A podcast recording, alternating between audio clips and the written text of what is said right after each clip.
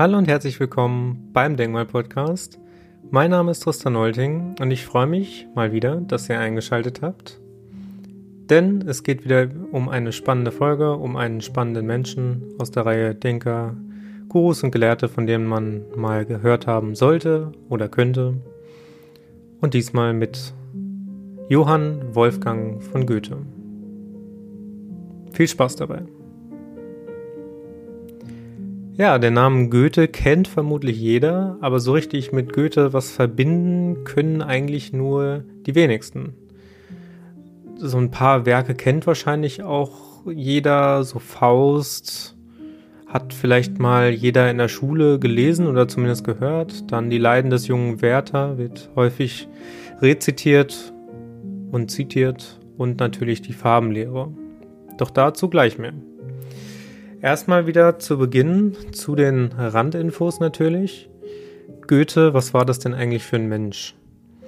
Ja, Johann Wolfgang von Goethe wurde am 28. August 1749 in Frankfurt am Main geboren, als Teil einer wohlhabenden Familie, als Sohn einer wohlhabenden Familie.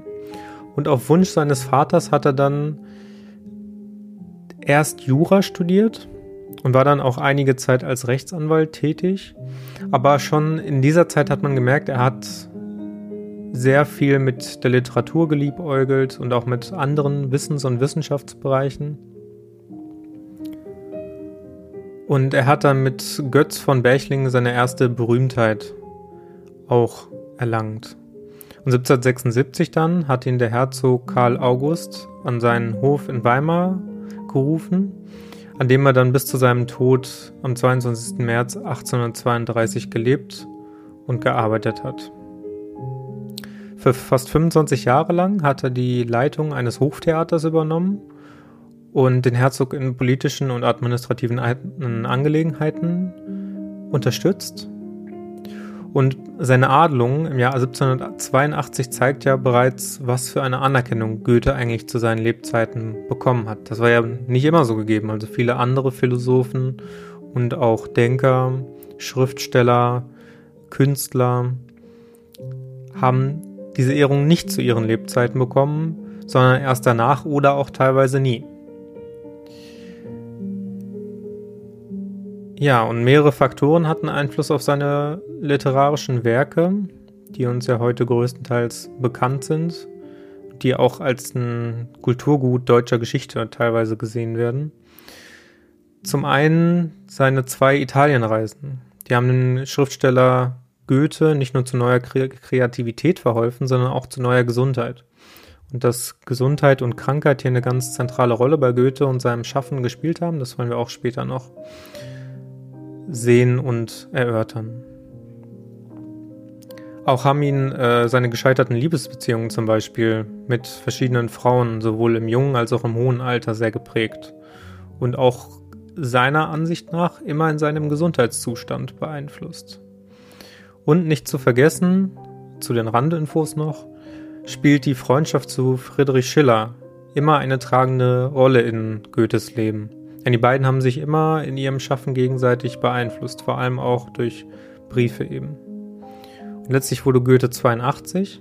Und wenn man bedenkt, in welcher Zeit er gelebt hat, also 1749 bis 1832, war das schon ein immenses Alter, was er erreicht hat, was auch nicht ohne war. Goethe hat Zeit seines Lebens gelitten unter all seinen Beschwerden, die er hatte.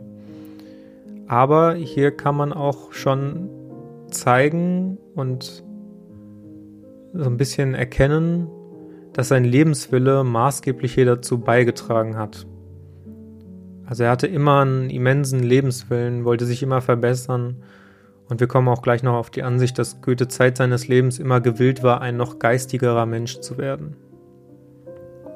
Kurz zu seinen Werken, die möchte ich ganz kurz erwähnen, so die wichtigsten Werke vielleicht weil das doch schon sehr viel über Goethe verrät, über seinen Charakter, worüber er denn eigentlich auch geschrieben hat.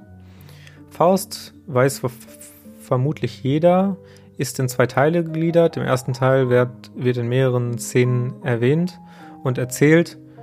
Ähm, es ist, der zweite Teil ist dann in fünf Akte unterteilt und den hat er erst dann kurz vor seinem Tod fertiggestellt.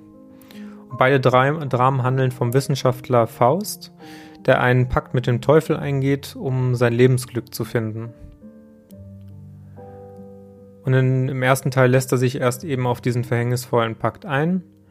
Und im zweiten Teil begibt sich Faust dann auf eine Reise mit Mephisto, also mit dem Teufel, um endlich sein Lebensglück zu finden, was ihm im ersten Teil nicht gelungen ist. Die Leiden des jungen Werthers ist ein 1774 veröffentlichter Roman und stellt den Briefwechsel zwischen dem jungen Juristen Werther und seinem Freund Wilhelm dar. Und in den Briefen schildert Werther seine Liebe zu Lotte, die jedoch bereits verlobt ist. Und aus Trauer über die unerfüllte Liebe begeht Werther am Ende Selbstmord.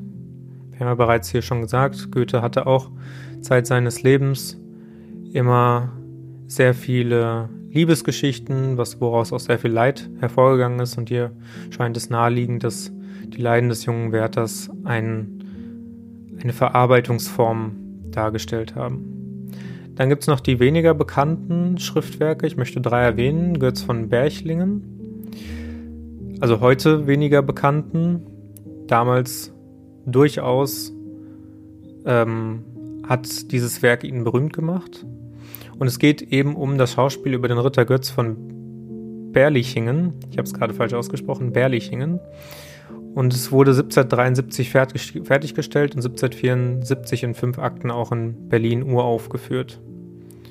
Und dabei handelt es sich um einen aussichtslosen Kampf des freien Ritters Be Berlichingen, das ist aber ein schweres Wort, äh, gegen die neue Weltordnung, die sein Gegenspieler Ritter Adalbert von Weislingen repräsentiert. Dann Torquato Tasso. Dieses Schauspiel hat fünf Akte und erschien 1970, äh, 1790 als erste Ausgabe. 1790. Es behandelt den italienischen Dichter Torquato Tasso, der in Belriguardo, einem Lustschloss des Herzogs von Ferrara, ein Gedicht vorträgt. Und letztlich Iphigenie auf Tauris. Dieses Schauspiel spielt nach dem Krieg um Troja auf Taurus vor dem Tempel der Diana. Es wurde 1787 von Goethe fertiggestellt und es handelt von der Griechin Iphigenie, die der Göttin Diana geopfert wurde, um ihr zu dienen. Weil Iphigenies Familie jedoch denkt, dass diese gestorben ist, entsteht da eine bittere Familienfehde. So viel zu Goethe als Dichter, als Schriftsteller. Was macht Goethe denn überhaupt eigentlich zu einem Universalgelehrten, den wir heute noch so ansehen? Erstmal zum Medizinischen. Man kann entgegen des allgemeinen Bildes von Goethe sagen, dass er kein Mann von strotzender Gesundheit war, aber dennoch sehr viel Wissen über Medizin hatte. Seine Reisen nach Italien haben ihm beispielsweise zu neuer Gesundheit verholfen, weil er Kraft seines und Zeit seines Lebens wusste, wie viel Freiheit, geistige Freiheit, geistige Neuausrichtungen denn eigentlich bewegen und bewirken können.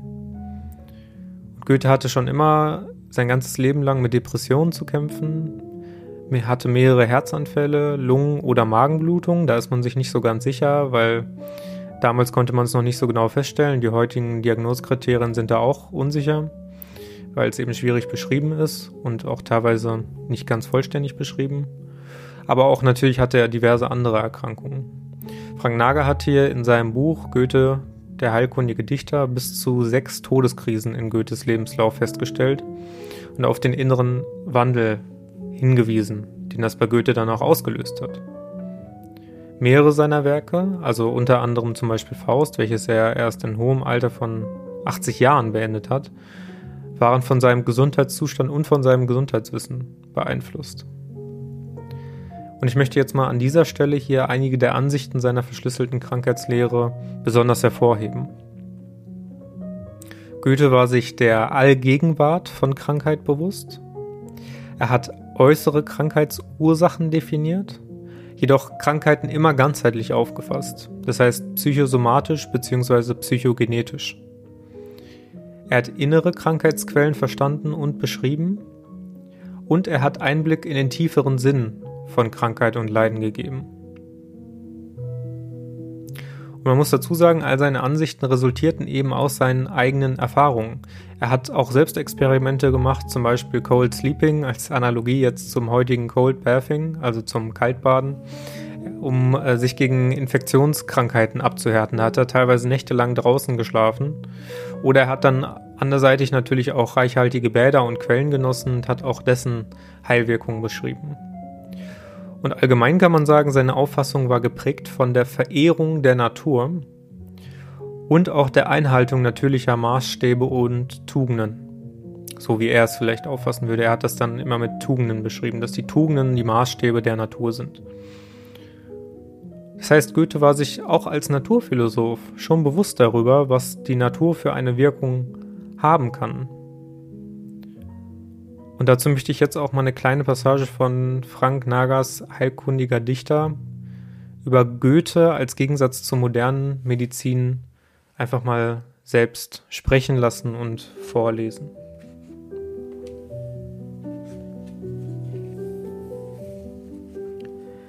Die moderne Medizin hat vorzüglich die äußeren Krankheitserreger und exogene Noxen im Visier.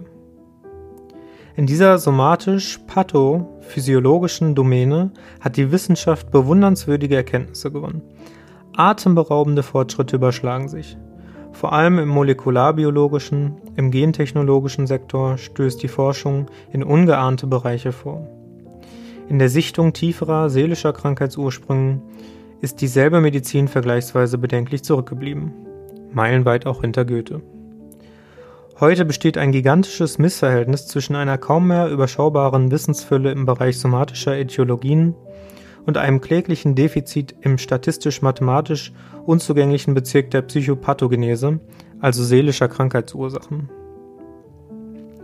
Medizinstudenten unserer Zeit lernen in ihrem Studium zu Recht sehr viel über hunderte von pathogenen Mikroorganismen Ihren Nachweis, ihre Kultivierung, ihre antibiotische Resistenz und Empfindlichkeit, zu Recht müssen sie in anspruchsvollen Examina Rechenschaft ablegen über die Kenntnis dutzender bewiesener oder hypothetischer äußerer Risikofaktoren, etwa der Arteriosklerose oder über die mannigfachen Karzinogene in Genussmitteln und in der Umwelt. Das Innere des Menschen aber, die schwierigen und oft abgründigen Bereiche seiner Seele werden im Medizinstudium dürftig behandelt, geistlos betrachtet am liebsten ausgeklammert. Und jetzt an anderer Stelle Goethe dazu. Sollten wir nicht bei Denkern und Dichtern ein wenig in die Schule gehen? Könnten wir uns vom heilkundigen Goethe an alte Wahrheiten, vergessene Zusammenhänge erinnern lassen? Sein Wissen um Krankheitsursachen hat sich nicht auf die spärlichen, damals bekannten äußeren Schädlichkeiten beschränkt. Vielmehr beruht sein Krankheitsverständnis auf seiner Begabung, auch in diesem Lebensbereich in des Ursprungs Tiefe zu dringen, zu den Quellen vorzustoßen. Als hellsichtiger Seelenkenner, aber auch aus eigener Erfahrung weiß er um die tieferen Ursachen vom Kranksein. Jegliche Erkrankungen betrachtet er ganzheitlich. Jene Trennung in somatische und psychische Aspekte der Moderne ist ihm fremd. In seinem eigenen Kranksein hat er psychosomatische Wechselwirkungen fast gesetzmäßig erlebt. Seelische Erschütterungen, vor allem Todesfälle und Liebesenttäuschungen, aber auch Abweichungen vom eigenen inneren Lebensplan haben in ihm oft körperliche Krisen ausgelöst. Und vielleicht mal so ein Zitat. Wie können wir die Teile eines organisierten Wissens und ihre Wirkungen entwickeln und begreifen, wenn wir es nicht als ein Ganzes beobachten? Dieses Zitat stammt jetzt also von Goethe. Und an anderer Stelle schreibt er, ich habe viel in der Krankheit gelernt, das ich nirgends in meinem Leben hätte lernen können. Ja, wie man sieht, durch diesen kleinen Einblick bisher, Goethe hat viel aus seinen Erfahrungen gelernt, hat viel abgeleitet, viel erkannt, was heute der Medizin immer noch im Schatten lebt. Hat die Psychosomatik definiert, bevor es die Psychosomatik gab, auch ein, ein interessantes Konstrukt von Goethe, was er da definiert hat. Aber so viel erstmal zum heilkundlichen Goethe. Wieso wird Goethe aber auch als Universalgelehrter angesehen? Das ist ja auch noch interessant für unsere Betrachtung über Goethe. Goethe war allgemein Naturforscher.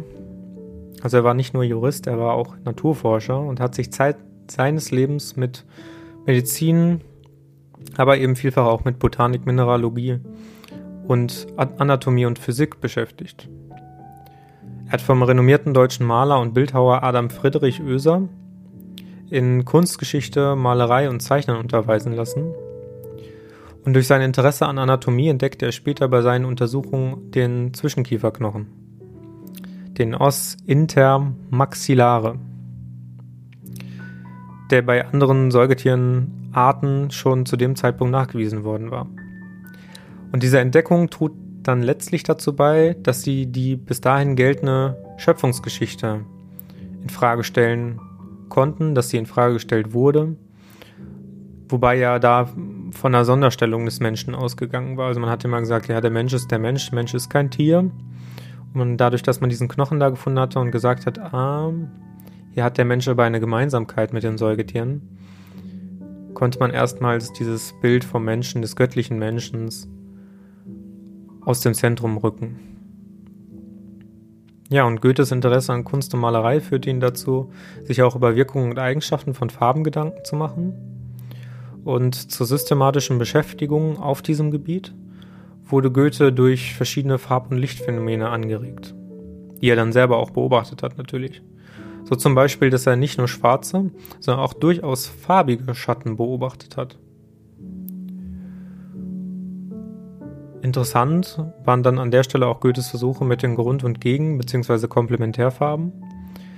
Er hat dann auch Bilder darüber gemacht, so etwa das Bild eines Mädchens in umgekehrten Farben oder malte ein Landschaftsbild mit den Augen eines Farbblinden, indem er jegliche Blautönung wegließ.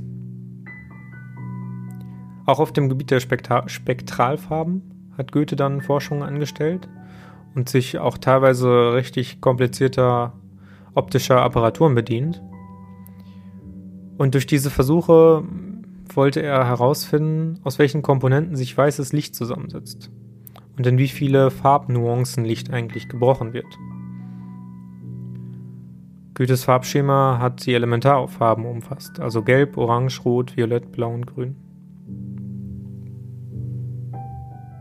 Aber Goethes Interesse galt eher weniger der Beschreibung der physikalischen Theorie des Lichtes, als vielmehr einer Theorie über die menschliche Sinneswahrnehmung von Licht und Farben. Also Goethe hat den Menschen ins Zentrum seiner Naturphilosophie gerückt. Und die umfassenden, aber nicht unumstrittenen Ergebnisse seiner langjährigen ähm, Forschung auf dem Gebiet der Farbenlehre hat er dann in drei Teile gegliedert und zwischen 1808 und 1810 veröffentlicht. Und nicht zuletzt auch die Botanik hat Goethe beschäftigt, besonders die Metamorphose der Pflanzen.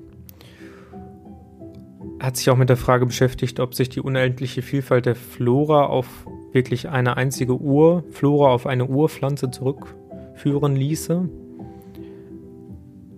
Und wie es auch zu der Entwicklung der vielen Blumen-, Baum- und Straucharten gekommen ist. Und in diesem Zusammenhang interessiert er sich besonders auch für den Ginkgo-Baum, dessen Ursprung sich bis ins Erdaltertum zurückverfolgen lässt. Er hat hier aber nicht nur wissenschaftliche Betrachtungen angestellt, sondern auch poetische Worte übrig gehabt. Das muss man dann auch über die Farbenlehre sagen, weil Goethe immer und in all seinen Werken unglaublich stilistisch gearbeitet hat. Er hat immer eine sehr schöne Sprache gehabt, was dann natürlich auch beim Lesen Spaß macht. Und nebenbei, das muss man auch sagen, hat sich dann Goethe auch immer über banale Dinge, so kann man es schon fast nennen, gekümmert um Gartenarchitektur und hat dann auch zum Beispiel Teile des Herzoglichen Parks in Weimar mitgestaltet. So viel erstmal zu Goethe. Was lässt sich jetzt abschließend über Goethe sagen? Goethe war Universalgelehrter und auch Heilkundler, aber vor allem auch Philosoph wie auch der deutsche Philosoph Jochen Kirchhoff betont. Goethe hat über die Natur nachgedacht und Thesen aufgestellt, die noch für die heutige Zeit aktuell und erkenntnistheoretisch präzise sind. Goethe kann als Dichter, als Wissenschaftler, als Philosoph und als Heilkundiger jeden Menschen lebendige Impulse geben, die anregen können. Und wenn du mehr Interesse an Goethe hast, kann ich es dir nur ans Herz legen. Man muss ja jetzt nicht die Sammelbände von Anfang an lesen, aber versuchen, sich hinein zu denken, hinein zu leben in diese Welt des Goethes. Zum Beispiel den Faust lesen, auch wenn es am Anfang nicht einfach ist, weil es natürlich nicht dieselbe Sprache ist, wie wir heute benutzen. Aber es kann schon sehr viel Spaß machen, das muss man dazu sagen. Und so viel zur heutigen Folge. Ich hoffe, ich konnte einen Einblick geben in das Werk Goethes, in die Person Goethe. Und freue mich natürlich wie immer über Rückmeldungen über meine Webseite tristanstrivium.com, über meine Social Media Kanäle über Tristanstrivium und sage bis zur nächsten Folge. Vielen Dank fürs Zuhören. Ciao.